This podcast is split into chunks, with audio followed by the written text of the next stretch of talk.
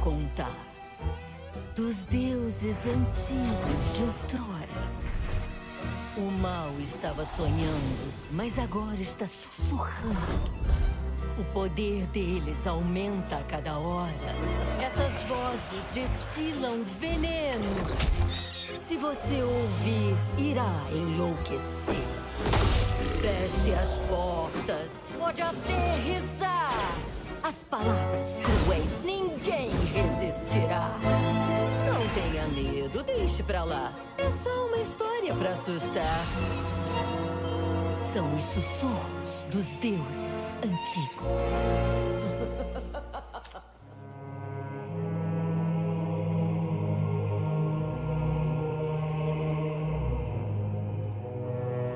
Bom dia, boa tarde, boa noite. Eu sou Hugo Perecim e está começando mais um episódio do Coração de Pedra, o podcast brasileiro de Hearthstone.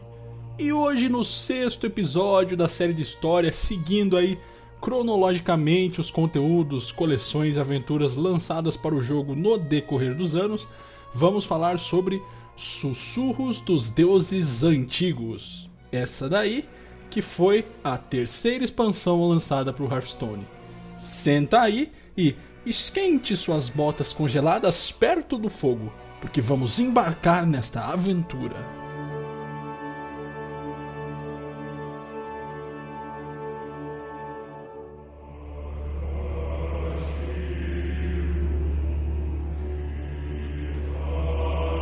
A expansão gira em torno da influência sombria dos deuses antigos, que são criaturas antigas e indescritivelmente malignas que há muito tempo estão escondidas e a energia desses seres pode ser sentida em todos os cantos de Azeroth, distorcendo e corrompendo qualquer um que apenas escute ali os sussurros desses incríveis bichos com a ajuda de seus seguidores, então, né, que estão lá fazendo rituais, fortalecimentos, tudo para aumentar ainda mais a força desses deuses, eles querem dominar tudo com seus tentáculos e fazer a tão feliz e iluminada Azeroth tornar-se um lugar corrompido pelo mal.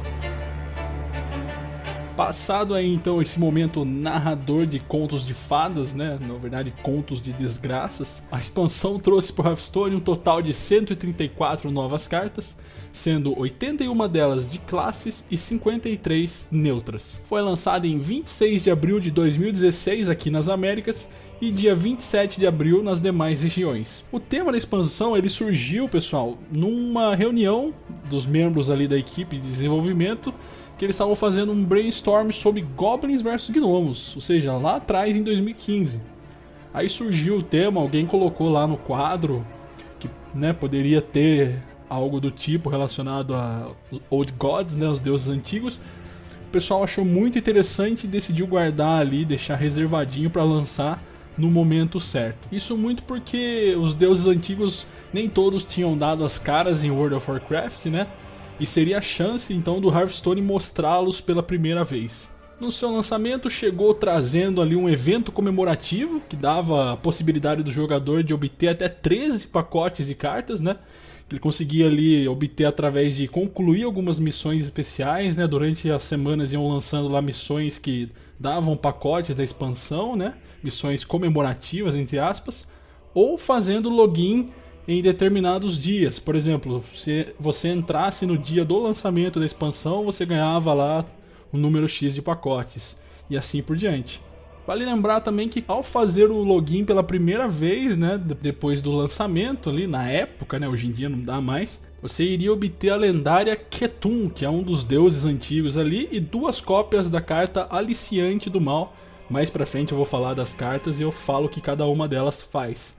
Hoje em dia você consegue essas cartas comprando o pacote da expansão. No primeiro pacote você vai conseguir já essas cartas aí. Uma outra curiosidade, além do desenvolvimento lá que o pessoal anotou durante Goblins vs Gnomos ali para mais para frente fazer um lançamento sobre os deuses antigos, foi que nenhum demônio foi lançado com essa nova expansão. Nenhuma carta foi do tipo demônio justamente por ser uma decisão intencional da equipe de manter a tradição, já que não tem nenhuma relação direta entre demônios e deuses antigos né, no universo de World of Warcraft.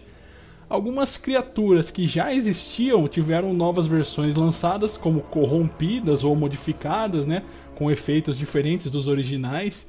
Então tinha lá, por exemplo, a Asa da Morte, que já existia né, lá no pacote clássico, aquela custo 10, 12 12, que você descarta sua mão inteira e destrói todos os lacaios do campo. Foi lançada uma versão corrompida, né? Asa da Morte, Lorde Dragão, que tem um outro efeito diferente da Asa da Morte original, entendeu? esse tipo de ideia de trazer ainda mais essa essência de os deuses antigos corrompendo o ambiente, corrompendo as criaturas e tornando elas aliados para trabalhar a seu favor. Também vieram feitiços proibidos, né, que tinham como característica custar zero de mana, ou seja, você não tinha nenhum custo para jogar ele, mas também você gastava toda a sua mana para fazer alguma coisa. Então, por exemplo, o custo dele era zero, mas era assim: gaste toda a sua mana e destrua um lacaio que tenha o mesmo ataque, entendeu? Alguma ideia semelhante a essa.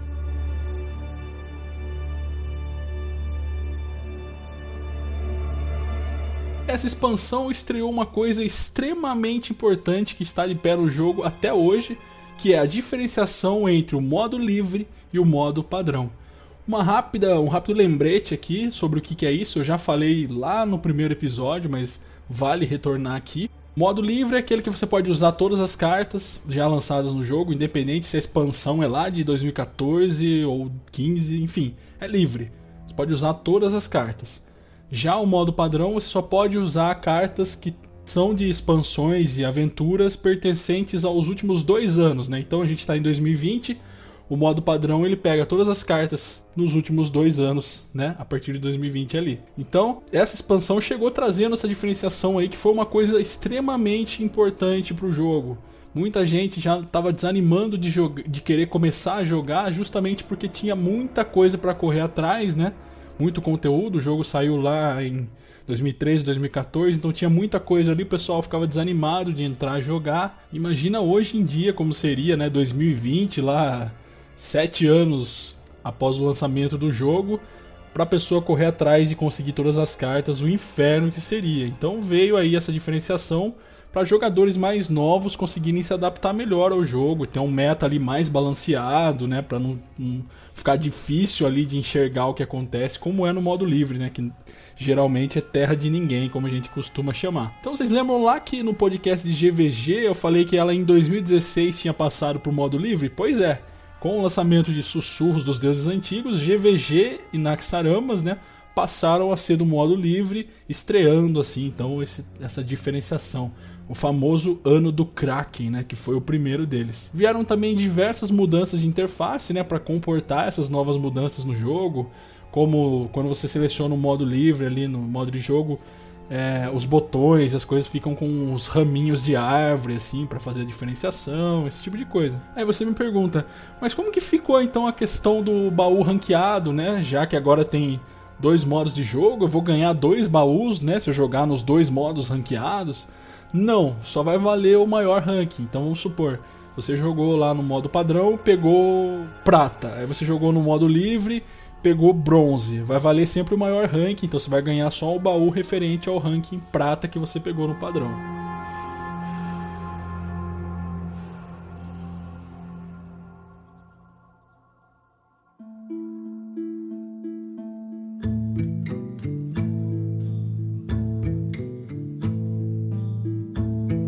Assim como qualquer novo conteúdo que chega para o jogo, chegou junto com ele também um novo tabuleiro, né?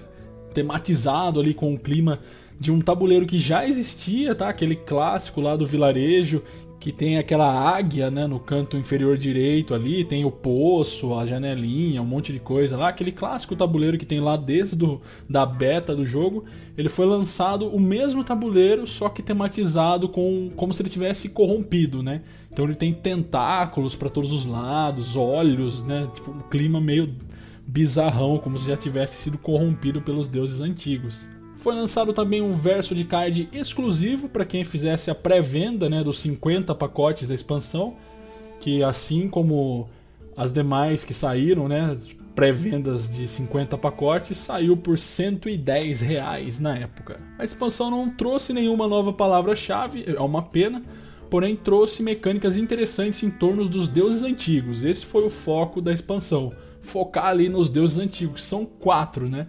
Eu vou falar de cada um deles quando for falar das cartas. Então os baralhos na época tentaram ao máximo explorar esses quatro deuses antigos, né? Em termos de novas mecânicas, ela não foi uma expansão que lançou várias coisas em relação ao que já existia, né? Ela só adicionou mais cartas para cada tipo de lacaio ali, possibilitando o fortalecimento de alguns decks que já existiam e a criação de alguns novos que não eram tão viáveis antes assim.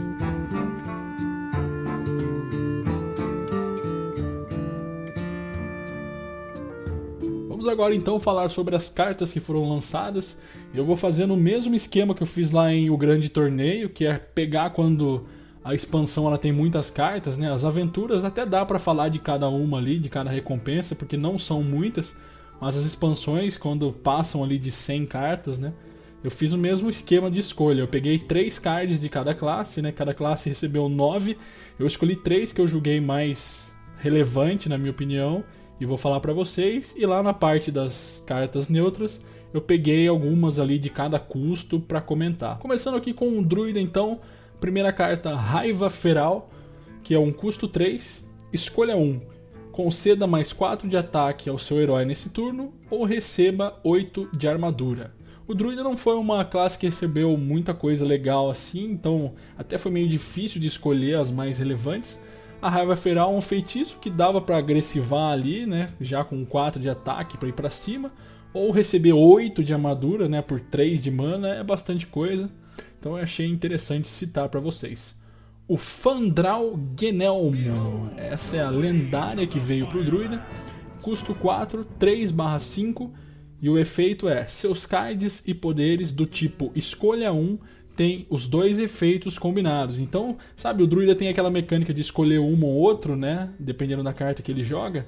Vamos supor, escolha um, receba mais 4 de ataque ou mais 8 de armadura. Essa que eu falei agora há pouco. Você jogaria essa carta aí e jogaria o feitiço do escolha 1, você ia ficar com as duas coisas, tanto 4 de ataque quanto 8 de armadura. Então dava para fazer alguns combos legais ali, principalmente com aquele druida da garra, né? Que você se transforma ou num 4 ou 6 com taunt, ou num 4-4 com investida, combinar essas duas aí e virar uma carta forte já com investida e taunt, né? Então era bem interessante. Terceira, Guardião do Charco, custo 4, 3/3 e tem a mecânica de escolha 1, evoque um Visgo 2/2 ou receba um cristal de mana vazio. Então uma criatura custo 4, 3, 3. O corpo, apesar de não ser tão bom, você já podia puxar um 2/2 para te acompanhar ou receber um cristal de mana vazio para começar a rampar, né? Bem interessante. Partindo aqui para o caçador, morcego abrasador, com certeza uma das principais que chegou para ele ali, um custo 1, 2/1. Ela é uma fera, ou seja, muito bom para o caçador. E o último suspiro é cause um de dano a um inimigo aleatório. Então isso aqui entrou tanto no deck de mid-range quanto nos decks Face Hunter da vida para chegar já agressivando. Não é não era forte como um gnomo leproso, né, que dá 2 de dano quando morre, mas ele era uma fera e ainda causava 1 um de dano quando morria, então era bem interessante. Segundo, o lobo infestado, custo 4, 3 3, é uma fera também, que já é muito bom pro caçador. E o último suspiro é evoque duas aranhas 1/1. Então, além de morrer, ele ainda deixava duas aranhas ali, que são outras duas feras, né? Possibilitando ali uma boa jogada de tempo no turno 4 para o caçador poder se manter no campo ali. Em terceiro, a Princesa Uhuran, custo 5, 6/5, ela é uma lendária. E o grito de guerra é ative o último suspiro de um lacaio aliado. Então essa carta aqui entrou bonito nos decks né, de mid-range principalmente, ou baseados em último suspiro. Principalmente se combada ali com o Jubalta da Savana, né, ou com uma Sylvanas, por exemplo. Você podia ativar o último suspiro ali desse lacaio e fazer as coisas acontecerem ali. Pro mago, o RNG veio bem forte, né? Quem não sabe, aqui foi o nascimento da, das mecânicas de Yogi, né? Do, do mago. Só lembrar que hoje em dia tem uma, um feitiço custo 10 ali chamado Caixa de Yogi, né? Então já é RNG puro, já começou nessa época que é a putaria do Yogi, tá?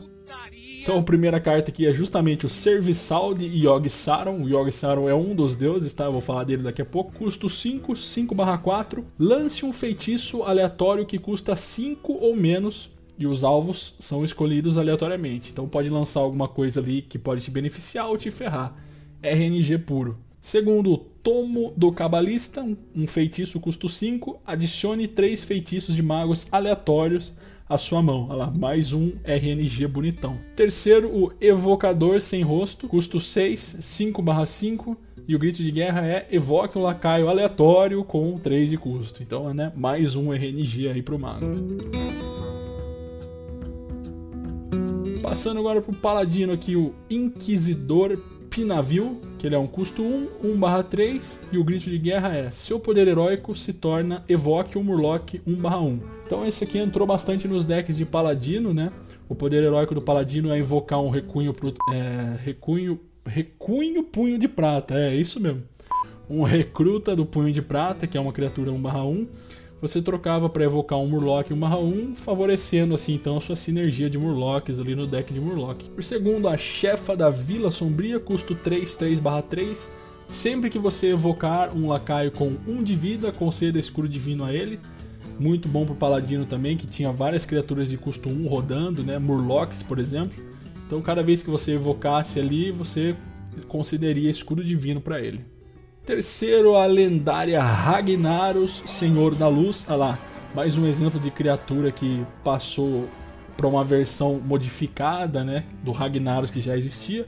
O original ele causava 8 de dano a um alvo inimigo específico, aleatório na verdade. Já esse ele cura 8 de vida de um aliado aleatório, né? Ele é custo 8, 8 barra 8. No final do seu turno, restaure 8 de vida de um personagem aliado ferido.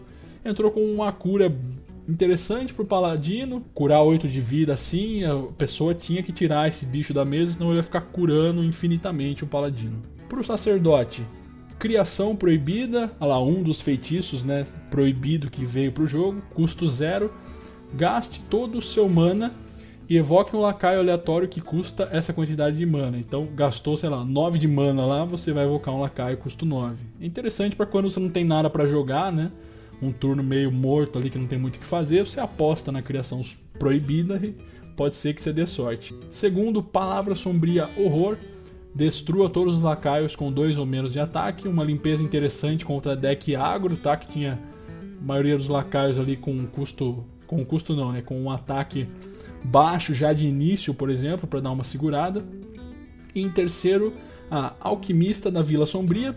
Grito de guerra, restaure 5 de vida, um custo 5, 4 barra 5. Um corpo excelente para um custo 5 e ainda curando 5 de vida quando entrava em jogo. Bem interessante. Pro Ladino, Camelô da Cidade Baixa, acho que foi a principal carta adicionada aí pro Ladino. Que ele é um custo 2, 2 barra 2. E o último suspiro é adicione um card aleatório à sua mão que seja da classe do seu oponente. E segundo, golpe sombrio que é um feitiço custo 3, cause 5 de dano a um personagem sem ferimentos. Então uma remoção bem forte, né? 5 de dano por 3 de mana ali num alvo a sua escolha ainda, né? Num lacaio. É... Num lacaio não, né? Pode ser até um herói, caso ele não tenha sido ferido ainda, não tenha perdido vida. Então pode ser bem forte usar isso daí para já meter ele 5 de dano na cara por 3 de mana. Cara de Lula dos Mares do Sul. Um pirata custo 4, 4 4 e o último suspiro é conceda mais 2 de ataque à sua arma. Então era interessante ele para bufar as armas do ladino. Passando agora para o nosso querido Xamã, que foi um dos que ganhou cartas mais interessantes, na minha opinião. Ganhou ali o feitiço Evoluir, que custa 1 um de mana e é transforme seus lacaios em lacaios aleatórios que custam 1 um a mais. Então Pense na situação lá, você tá com a mesa cheia de Murloc, por exemplo, um Xamã Murloc. Lá os bichinhos, tudo custo 2, 3 tal. Bum, joga um evoluir, vira tudo custo 4, 5. É um valor extremamente alto para 1 um de mana. Segunda carta, Sentinela Eterna, custo 2, 3 barra 2. Corpo, né, ok pro custo. E o grito de guerra é desbloqueie seus cristais de mana sobrecarregados. Então, trabalhou lá com sobrecarga, jogou isso daqui, tirou a sobrecarga. Então, né, nem preciso falar que é um, um ganho muito alto para o custo. Terceiro, a Criatura das Profundezas, que é um custo 6, 5/5 e custa 1 a menos para cada totem que você tem evocado na partida. Então usou o poder heróico 3 vezes lá na partida, isso aqui vai custar 3, um 5/5 por 3 de mana, né? Bem forte, com provocar ainda. Então, isso aqui entrou em quase todo o deck de Xamã como um valor alto ali para jogar logo cedo, né? Para o nosso queridíssimo bruxo, renunciar às trevas, que é um custo 2, feitiço, né? Substitua seu poder heróico e cards de bruxo pelos de outra classe. Os cards custam 1 a menos. Olha que interessante, né? Por 2 de mana, sei lá, você tá jogando contra um paladino, por exemplo. Joga isso daqui, seu poder heróico vira um poder heróico de paladino e todas as suas car cartas de bruxo, né, que estão no seu deck, viram cartas de paladino. Isso aqui é uma carta mais YOLO, né? Pra, sei lá, brincar mesmo, porque não vejo vantagem em usar ela, tá? Mas eu marquei aqui justamente pela diferenciação, né? Pela, por ela ser diferenciada. Você não tem muita carta que faz isso, né? Então eu achei interessante citar. Conselheiro da Vila Sombria. Custo 3, 1/5. Depois que você evocar um lacaio, receba mais um de ataque. Deck de Zulok, então entrou isso aqui, não preciso nem, né? Completar muito. Custo 3, 1/5 jogou ali vários lacaiozinhos pequenos, vai crescer no ataque. Isso aqui pode virar um 5/5 assim, estalando os dedos. Terceiro e último, Ruína, um feitiço custo 10. Destrua todos os lacaios, né, incluindo os seus. Compre um card para cada lacaio destruído. Então imagina só, velho, você tá lá no fim do jogo sem ter o que fazer, sua mão já tá vazia, você não consegue comprar carta e você compra uma ruína, a mesa tá cheia você joga, mata cinco lacaios do cara, compra cinco cartas e volta pro jogo. Então, isso aqui é aquele famoso né, buraco negro lá do Yu-Gi-Oh! É, tudo ou nada, né? Jogou e ou você volta pro jogo ou você acaba de vez. Nossa queridíssima última classe aqui, note que eu tô falando que todas são queridíssimas, né? Afinal, se elas não existissem, o jogo não teria tanta variedade. Guerreiro, imediato de Nzot. Custo 1, 1/1 Grito de guerra, equipe um gancho enferrujado 1/3. Então, além de ser 1/1, você equipava um gancho ainda que era 1/3. Olha só que legal. Segunda carta, Sectária da Vela Sangrenta. Mais um pirata aí. O, o, pirata foi uma coisa que veio pro guerreiro assim forte nesse meta, né? Custo 3, 3/4. E o grito de guerra é: se você controlar outro pirata, a sua arma recebe um mais um, né? Um de ataque e um de durabilidade. Terceira e última carta, Valente Casco Sangrento, custo 4, 2/6, tem provocar e tem mais 3 de ataque enquanto estiver ferido. Então, tomou 1 de dano lá, ela vai virar um 5/5 por 4 de mana com provocar, né? É um valor interessante, um drop 4 bem interessante. Chatinho de tirar, né? Porque tem 6 de vida, e se você não tirar numa vez também, o ataque dele vai subir e você corre o risco de tomar uma pancada na cara para ficar esperto.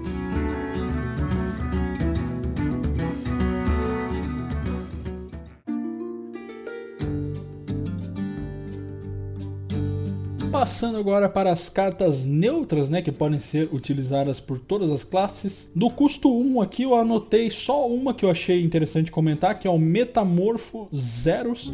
Nem por ela ser boa não, tá? Ela é uma lendária, e ela é custo 1, 1 barra 1. E a cada turno que esse card tiver na sua mão, você transforma ele em um lacaio aleatório. Então nem foi usada, tá? Nem nada. Mas pela diferenciação, né? De ela ser uma carta que não tem muita coisa parecida. Eu achei interessante comentar. Isso aqui está presente até hoje em dia no, no Battlegrounds, né? Do, do Hearthstone. Você tem essa carta. Às vezes é interessante pegar ali para vai que você consegue um lacaio 6 estrelas, né? Com um investimento baixo. Então vai de sorte mesmo. Dos custos 2 tem o Aliciante do Mal, que é aquela que você ganha já abrindo o primeiro pacote, ganha duas cópias dela. Custo 2, 2/3 e o grito de guerra é conceda mais 2 mais 2 ao seu Ketum, onde quer que ele esteja. Então esse aqui é um, primeiro dos aliados ali dos deuses antigos, né? Que bufa eles, né? Dá habilidades, dá poder para eles conseguirem dominar o mundo. então ele dá mais 2 de ataque mais 2 de vida pro seu Ketum, onde quer que ele esteja. Então se ele tá no seu deck, ele vai ganhar mais 2 de ataque, mais 2 de vida. Se ele tá na sua mão, ele vai ganhar. Se ele tá no campo, ele vai ganhar, independente do que for. Segunda carta de custo 2, o Caçamaré Pinabile, que ele é um Murloc, custo 2, 2/1, e como grito de guerra, ele invoca uma Gosma 1/1 com provocar. Para custo 2, bastante valor agregado. Dos custos 3, eu marquei aqui três cartas. O Ancião do Crepúsculo, que também é um dos seguidores ali dos deuses, né? Custo 3, 3/4. No final do seu turno, conceda mais um de ataque e mais um de vida ao seu Ketum, onde quer que ele esteja. Segundo Discípulo de Ketum, custo 3, 2/1. Grito de guerra, cause 2 de dano e conceda mais 2 de ataque mais 2 de vida ao seu Ketum, onde quer que ele esteja. Então, para um custo 3, né, já causar 2 de dano é legal. E ainda ter um corpo de 2/1 e ainda buffar o Ketum, né, um valor extremamente bem aplicado. Por terceiro, Enxameador Silitídio, que nominho, hein? Custo 3, 3/5, só pode atacar se o seu herói tiver atacado nesse turno. Então, para uma classe, um ladino, por exemplo, um caçador que tem bastante mecânicas do herói atacar, né? até mesmo um guerreiro, um custo 3, 3/5 é interessante ter na mesa, ele ataca sempre que você ataca, então pode ser um bom valor também. Dos custos 4, anotei três opções. Primeiro, Devorador de Segredos, custo 4, 2/4, e o grito de guerra é destrua todos os segredos do inimigo e receba mais um de ataque e mais um de vida para cada segredo. Então, isso aqui veio com um counter aí do Paladino Segredos, né? Um counter do Caçador também Segredos. Sempre segurar uma no deck era bom, para cara encheu de segredo ali, jogava isso daqui, acabava com a graça dele. Era muito legal. Segundo, o Draco da Meia-Noite, custo 4, 1/4. E o grito de guerra é: receba mais um de ataque para cada card na sua mão. Então você está com um bruxo de handlock lá, cheio de carta na mão, jogava essa carta aqui e ela ganhava mais um de ataque para tudo aquilo que você tinha na sua mão. Por último, a escolhida de Ketum, custo 4, 4/2, escudo divino, e o grito de guerra ainda concede mais 2 de ataque, mais 2 de vida para o seu Ketum onde quer que ele esteja. Então era um lacaio bem chatinho de tirar da mesa, né, por ter o escudo divino. Então você podia, a chance de você tomar 4 de dano desse lacaio aqui era muito alta e ainda, né, bufava o Ketum. Os custos 5, anotei duas cartas. Primeiro é o Adorador Enlouquecido, custo 5, 3/6, um bom corpo pro custo. Provocar, e sempre que esse lacaio receber dano, você concede mais um de ataque, mais um de vida ao seu Ketum, onde quer que ele esteja. Então, um bom taunt, né? Custo 5, 3, 6. Cada vez que ele tomasse dano ainda, você poderia buffar o seu Ketum. Então, imagina lá de mago, você ficar pingando ele, né, com seu poder heróico e buffando o Ketum lá infinitamente.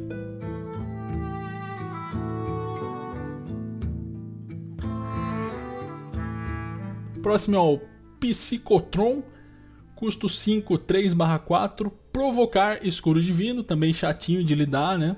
Principalmente pelo escuro divino. Por ser um mecanoide, tinha várias formas também de buffar ele e tal, conforme as cartas que tinham no jogo, ainda mais no modo livre, né? Se estivesse jogando, você ia ter GVG ali para buffar ainda mais essa carta. Dos custos 6, marquei duas aqui: o Sectário de Skeran, que ele é 7 de ataque e 6 de vida que é um bom né, corpo, 7/6, custo 6, é bem forte. E o grito de guerra é conceda mais 2 de ataque mais 2 de vida ao seu Ketum onde quer que ele esteja. Então vocês estão vendo aí que o deck Ketum, né? Katum, tem gente que chama Katum, Ketum, Setum, tanto faz. Foi um dos decks aí que com certeza a galera investiu na época em tentar fazer rodar e alguns até conseguiram. Próximo é o Vidente Corrompido custo 6, 2/3, e o grito de guerra é cause 2 de dano a todos os lacaios, menos os Murlocs. Então uma limpezinha de mesa aí para decks que rodavam bastante Murloc. Custo 7, marquei dois aqui, o Imperador Gêmeo Vector, que era uma lendária, custo 7, 4/6. Provocar, e o grito de guerra é: se o seu Ketum tiver pelo menos 10 de ataque, você evoca outro igual a ele. Então você evoca um outro 4/6 com provocar. Então o valor, né, absurdo, principalmente para decks de Ketum. Próximo é o Rastejante do Brejo, custo 7, 6/8 com provocar, né? Uma criatura bem grande na arena, isso daqui reinou, né? Era um pique 7 ali, descia bem difícil de lidar. Custo 8, eu só marquei um, o Arauto da Ruína, que ele é 7 de ataque, 9 de vida. Conceda mais 2 de ataque e mais 2 de vida ao seu Ketum, onde quer que ele esteja. E se ele tiver morto, você embaralha no seu deck de novo. Então imagina, você tá lá com o seu deck de, de Ketum, você de alguma forma perdeu ele, sei lá, você queimou ele, sei lá o que aconteceu. Você jogava isso daqui e embaralhava um novo Ketum no seu deck, caso não tivesse nenhum lá. Era um bom resgate, né? Custo 9, marquei aqui o Sangue do Ancião, que ele é 9 de ataque e 9 de vida. E se você controlar dois desse lacaio no final do seu turno, você vai substituir esses dois e invocar o Ancião. O, o Ancião, né, para quem não sabe, é uma criatura de custo 9, 30 barra 30. Então olha só, se você conseguisse juntar duas dessas cartas aí, passar ali dois turnos, né, um com uma delas, no outro jogar a segunda você ia invocar o ancião, uma criatura 30 barra 30, que se o cara não conseguir lidar e não tiver como se proteger, é um golpe e ele morre, né?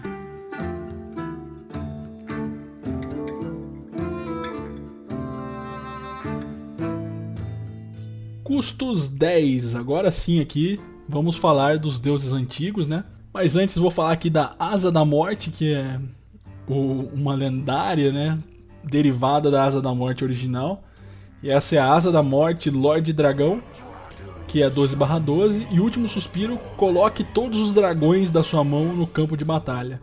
Apesar de ela ser interessante, né? Você fala, nossa, vou jogar todos os dragões da minha mão no campo de batalha, vou burstar o cara e zaz zaz. Não é bem assim, porque ela era uma carta bem lenta, né? Você tinha que jogar ela no turno 10 e ainda ter, assim ter dragões relevantes na sua mão. Então não foi muito bem utilizada, não. Agora sim, vamos lá para os quatro deuses né, antigos. Primeiros é o Ketum, que eu já estava falando aí, ele é custo 10, 6 6, e o grito de guerra dele é cause dano igual ao ataque desse lacaio, dividido aleatoriamente entre todos os inimigos. Então imagina, você passou o jogo inteiro bufando lá o Ketum. Jogando lá os, os, os servos aliados dele lá, dando mais ataque, mais vida, mais ataque, mais vida. Aí chegou lá no turno 10, ele tá com, sei lá, 20 barra 20. 20 de ataque e 20 de vida. Você desce ele na mesa, ele vai causar 20 de dano dividido aleatoriamente entre os inimigos. Se não tiver nenhum lacaio inimigo em campo, ele vai dar 20 de dano na cara do inimigo. Então era um terror quando o Ketum entrava forte em campo. Além de ele ser uma criatura 20-20, por exemplo, podia ser bem mais, né? Que você tinha que lidar com ela, ela ainda ia distribuir todo esse dano aí. Um pavor. Segundo deus antigo aqui, o Nzot, não sei se estou falando certo, é Enizot, o Corruptor, custo 10 também, 5 7, e o grito de guerra é Evoque seus lacaios com o último suspiro que morreram nessa partida. Então imagina um deck baseado em último suspiro lá, com várias cartas fortes, né, que tem últimos suspiros incríveis. Você descia o, o, o Enizote aí, o Corruptor, e trazia todas elas de volta, como se fosse um Kyotuzade da vida. Imagina só o terror que era. Cara, eu enfrentei muito na época é, decks baseados nisso daí e era absurdo. Terceiro deus aqui, o Icharge Raiva Incontida, custo 10, 10 barra 10. No final do seu turno, coloque um lacaio do seu deck no campo de batalha. Então, decks que rodavam lacaios pesados, né? Lacaios grandões que muito ataque, muita vida, muito custo. Você jogava essa carta aqui, a chance dele puxar um outro lacaio forte era insana. E do nada ele começava a povoar o campo com criaturas grandes e você ficava difícil de lidar. Quarto e último, o rei do RNG, Yogi Saron, Fim da Esperança, custo 10, 7/5 e o grito de guerra é: lance um feitiço aleatório para cada feitiço que você tiver lançado nessa partida. Então imagine você, meu amigo mago, que nem gosta de um RNG, né? Gosta um pouquinho só ali. Passou a partida inteira jogando feitiço, pra cá e pra lá, jogou 15 feitiços lá na partida. Aí chegou lá depois, jogou o Yogi Saron. Ele vai jogar 15 feitiços, velho aleatoriamente. Você pode se ferrar muito ou você pode se dar bem. A chance de se dar bem é melhor do que se ferrar. Então, Yogi Saron, eu te amo muito. Às vezes não, quando você me deixa na mão. Mas você gerou pra gente aí momentos absurdos de RNG que faz o Hearthstone, queira ou não, ser um jogo extremamente divertido, apesar de muitos reclamarem.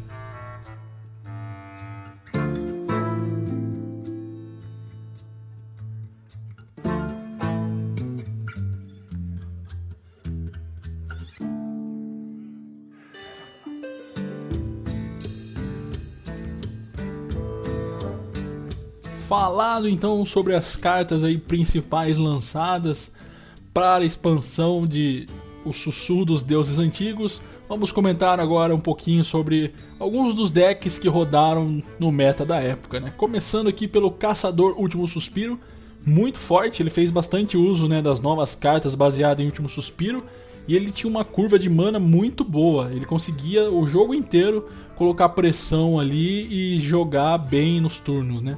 A lendária princesa Uruhan, né, que dava uma jogada de tempo muito boa ativando o último suspiro de um lacaio aliado, que nem eu falei, você podia ativar o último suspiro de uma Sylvanas ou no Jubalta, por exemplo, era uma, uma jogada muito interessante.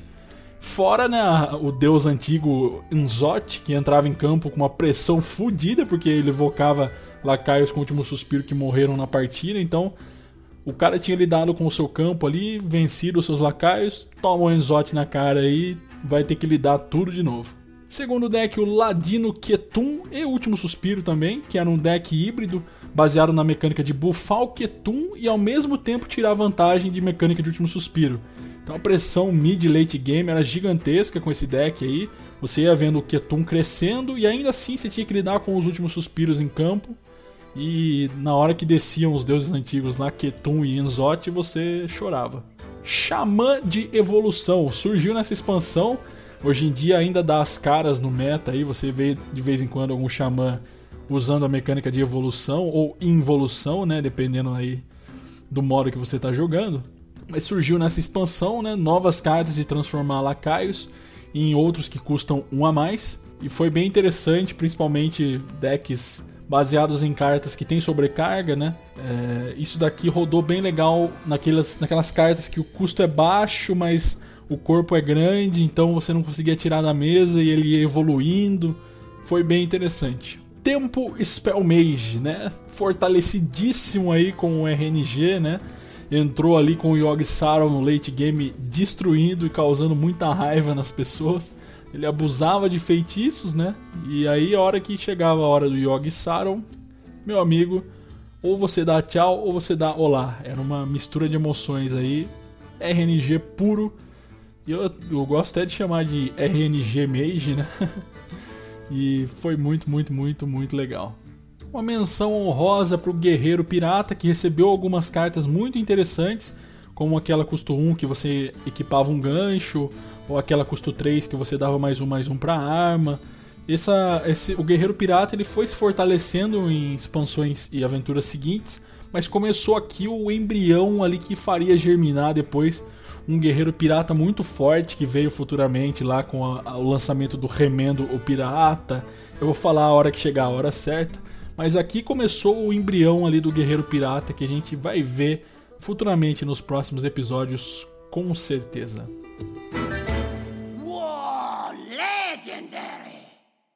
E com isso terminamos de falar sobre o lançamento da expansão Sussurros dos Deuses Antigos.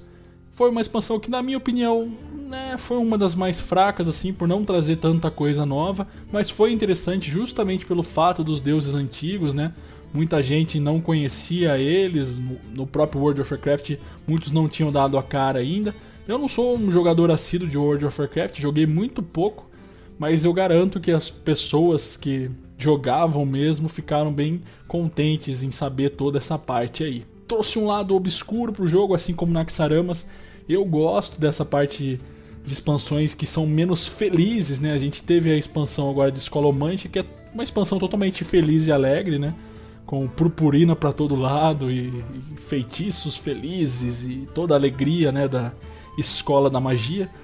E eu gosto de expansões que são mais dark, né? Mais misteriosas, mais obscuras. Então, essa daí foi uma expansão que, apesar de não ter trazido muita coisa nova, trouxe um clima bem legal, né, na minha opinião. Queria agradecer você que escutou até aqui o final.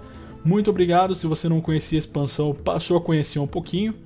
Você que já conhecia, passou a relembrar aí, porque garanto que nem lembrava mais que existia né, essa expansão. E no próximo episódio da série de histórias, vamos falar sobre uma Noite em Karazhan.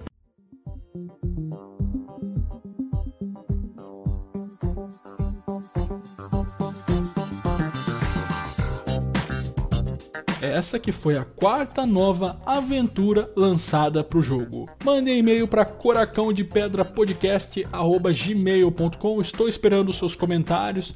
Vamos bater um papo aí, vamos conversar, vamos parar de ficar na miúda aí e vamos botar o papo em dia, beleza? Pessoal, eu vou ficando por aqui. Muito obrigado mais uma vez para quem escutou até aqui. Um abraço a todos e fui!